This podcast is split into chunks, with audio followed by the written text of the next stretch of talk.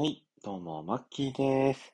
えー、イミテーションラブ第4話、えー、果たして何人がここまで聞いてくれてるのか、果たして誰がこれを聞いて、あの、キュンキュンしてるのか、ちょっとまだまだ未知数ではありますが、自己満なのかわからないですが、やっていきたいと思います。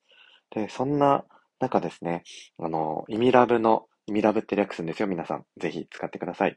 イミラブのね、あの、大ファンである、ゲイチャのトトメスさんのお友達からですね、名前は伏せておきますが、えー、トトメスさんが勧めてくれて、そのお友達から感想があったようです。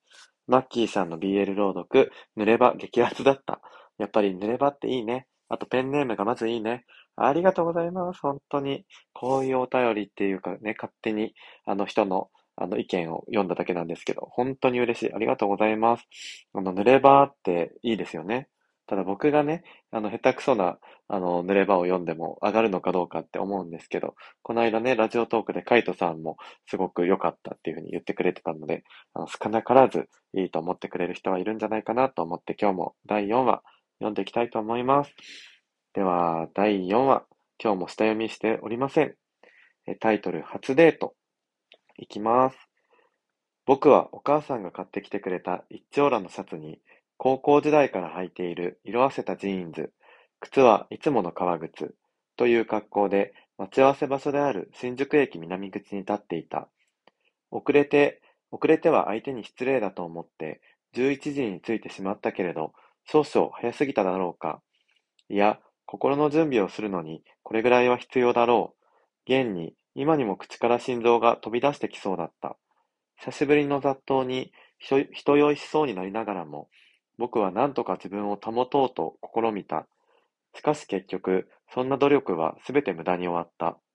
彼は約束の時間ぴったりに僕の目の前に現れた。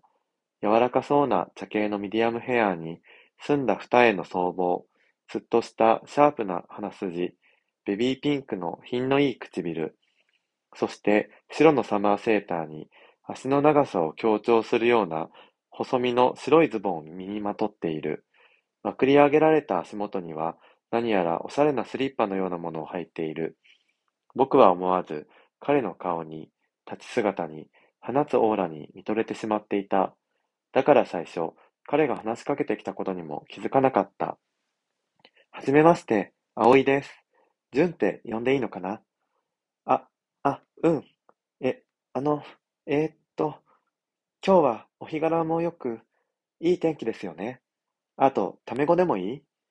僕は用意していた工場を言おうとしたけれど、葵は後を引き取るように話を展開してくれた。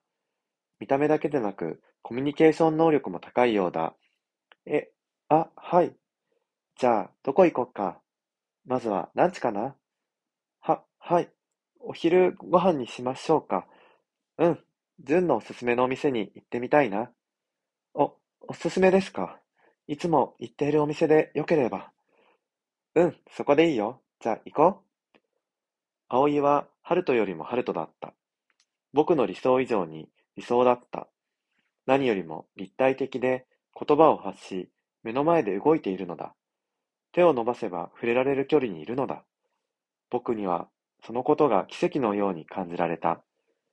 僕はやっと葵から目を離し、彼の横に並んで行きつけのお店に向かって歩き始めた。他人から見れば男ど男同士だけど、もしかしたらカップルに見えたりするのかな？なんて思いながら。また外れか。南南口に突っ立っている男を見て、俺はがっかりした。でも、それはそれ。仕事は仕事。この業界も短くはない俺は、頭を仕事モードに切り替えた。そして、ナチュラルな営業スマイルを顔に貼り付けながら、客のもとへと向かった。それにしても、なんだこいつ。どこで売っているのか聞きたくなるようなセンスの悪い柄物のシャツに、年代物のヴィンテージとかではないデニム。それに、何をどう間違えたらそうなるのか、靴はやぼったい黒革のビジネスシューズだった。顔は悪くないのだが、伸び放題の癖っ気がいただけない。服装も髪型も、ただ単に無頓着なだけだろうが、これではろくに恋愛もしたことがないに違いない。まあそんな客だからこんなぼったくりまがいのクラブを利用するんだだろうけれど、それでも俺はいつもこの瞬間、心のどこかで運命の出会いを期待してしまうのだった。いや、すいません。最後、カミカミでしたね。ということで、第4話、えー、読みました。皆さん、どうでしたか？なんか、ちょっと、あの、毛色が変わってきましたよね。えー、淳之介はね、もう相変わらず、淳之介ですよね。でも、そこで出会った葵くん。葵くんね、プリンスプリンスのキラキラしたボーイなんだけど、なんか最後おかしかったですよね。